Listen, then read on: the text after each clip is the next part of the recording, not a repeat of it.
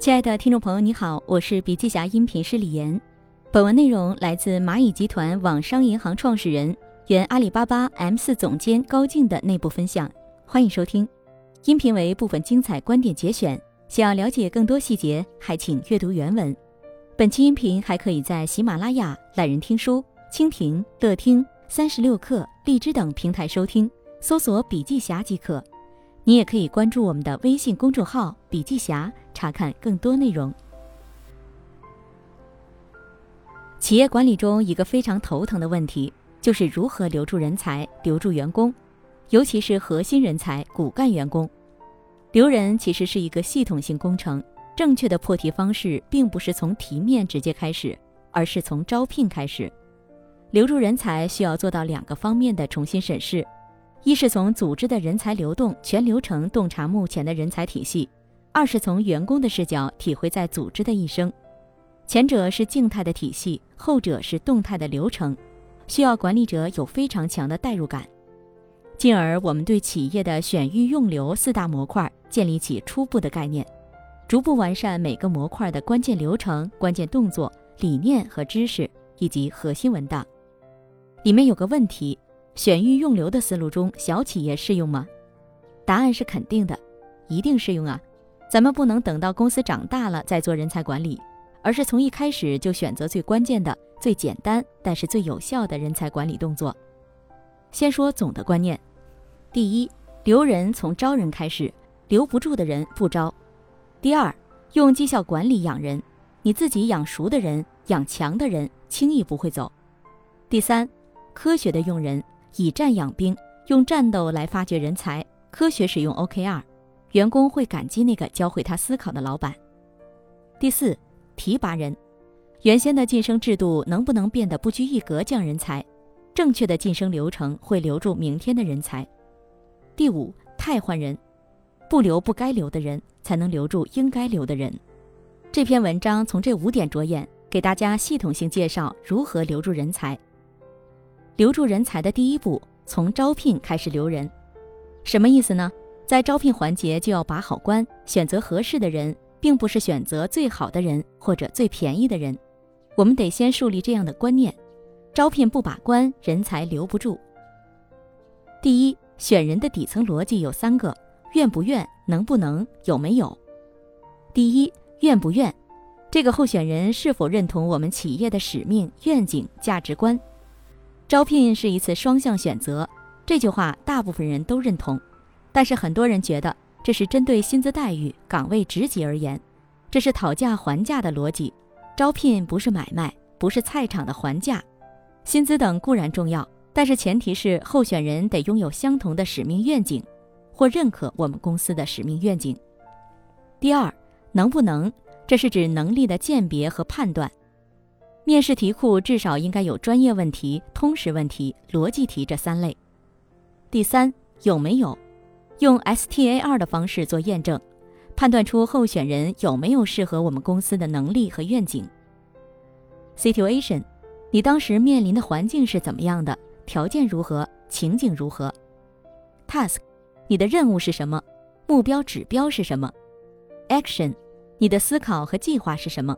你采取了哪些行动？Result，取得了什么成果？与竞品相比如何？与同事相比如何？为什么？第二，按图索骥。招聘的价值如此重要，以至于不能押宝在面试的环节进行人员筛选，还得再往前走一步，要到更大的环境中进行设计。这个更大的环境就是企业面临的市场、企业的战略、人才的市场。留住人才的第二步，培养人才。自己养出的人轻易不会走，不要简单粗暴地下结论。员工离职的原因就是钱没给够，心受委屈。人非草木，孰能无情？很多员工抵住了外面高薪的诱惑，很大的原因是对公司和老板、业务，甚至是客户产生了情谊。如何让员工产生情谊呢？真心的培养起到很大的作用。员工包括管理层最厌恶被当作工具人。如果他们在老板的眼里只是绩效的工具，会对绩效管理非常抵触。这样的员工是养不熟的，根因是公司从上到下没有建立起对绩效管理的正确认知。绩效管理有五部曲，很多公司的做法只有五分之三，导致员工产生工具人的恶感。设定目标，常用的不赘述。期间辅导，这是养人的重要方式，是辅导员工的核心抓手之一。绩效考评，奖惩挂钩，提升改进计划。另一重要方式，通过它循环不断的养人。先说明一点，绩效管理是用来养人的，不是用来修理人的。这点千万记住，树立正确的绩效管理理念是养人的前置条件。留住人才的第三步，学会用人。好的人越用越强。科学管理的第一步是科学，这里我就谈两点：以战养兵和如何使用 OKR。以战养兵，所谓的战，并不一定是市场竞争引起的，或是竞品直接开战，很多的战是自己公司发动的。以市场拿业绩结果为唯一目的的运动式的群众式的商业活动，比如销售端的月度战、季度战、打竞赛，以各种名义发起的销售项目。人才是要用起来的，真正的人才不会甘心于被埋没。如果节奏松散，日复一日的做重复的简单劳动，人才不动心思才怪。人才是要有机会挖掘的，在运动战中最容易发现真正的人才。设定较高的目标，发动队伍，号召创新的打法，自然就会有来自底层的创新、坚持、奋进。这时你洞若观火，及时提拔和培育真正的人才。如何科学的使用 OKR？我一直很提防 OKR，提醒很多公司不要盲目学习。只有少数公司一上手就能得意，为什么呢？老板们先问自己，是不是有托付心态？如果希望利用 OKR 来减轻自己的管理责任，那根本就不可取。OKR 使用中的几个问题，对团队素质有基本的要求。总而言之，需要团队成员有很强的驱动力，对企业文化有一定的要求，最好是企业文化能形成对员工的驱动，这点要求非常高。提前沟通 O 非常重要，有时需要多次反复沟通，尤其是涉及到分担的 O。在目标的沟通上要上下对焦、左右对齐，一点儿也不轻松。管理责任并不能规避。O 的设定要有挑战性。我们常说，铜牌的目标是助跑、起跳、伸直手才能摘到的果子；银牌的目标是要搭梯子爬上去才能摘到的。金牌呢，暂时还没想到用什么方式，但肯定不是站在梯子上跳起来。你选择哪一档呢？K 二非常挑战逻辑性。最显著的一个问题是，K 二的完成是否必然导致 O 的完成？问一下自己，这个 K 二对 O 有直接的支撑作用吗？这条 K 二是从哪个方面支撑了 O？K 二最忌讳写成 action list，也避免写成动作，应该写成必然的结果，可以量化的结果，至少是可以客观衡量、外部可观测的结果。最后的最后，使用 OKR 不是不可以。但是，老板、各级主管需要带着团队一起做，切不可有甩锅、托付的心态。留住人才的第四步，及时提拔人，不要舍不得乌纱帽。及时给晋升很重要，加薪也很重要。我们切记做一个刻薄寡恩的管理者，舍不得给乌纱帽，更不能拿自己的标准去要求别人。除此之外，晋升流程的仪式感非常重要。有些企业认知不足，喜欢马马虎虎对付一下晋升，写个邮件通告一下就行了。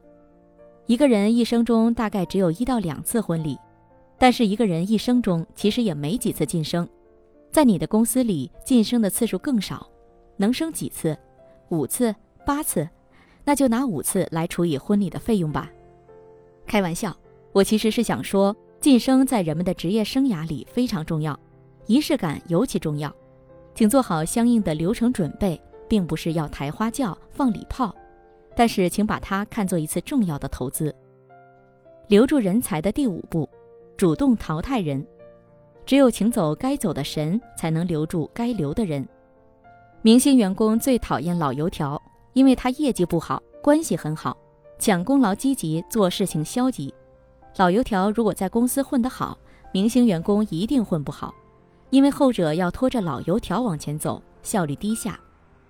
明星员工老是想，如果没有那几个老油条，换几个合适的人，是不是业绩会更好，好很多？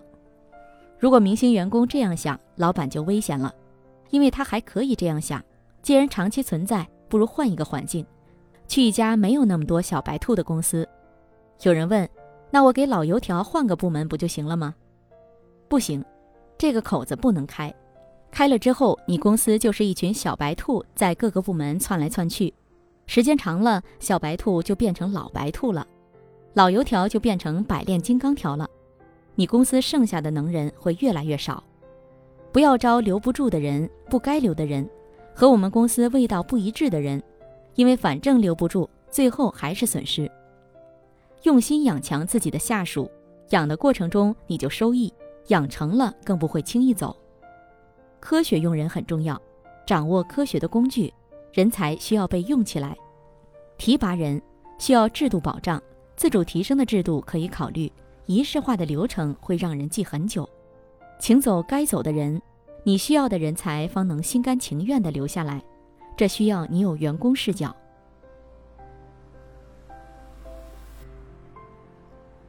好了，亲爱的听众朋友，今天的分享就到这里，感谢您的收听。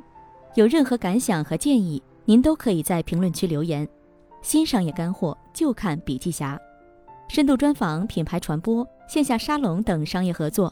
如有需要，烦请联系笔记侠商务小伙伴魏之上，联系方式：幺七六三幺八八幺九五七，幺七六三幺八八幺九五七。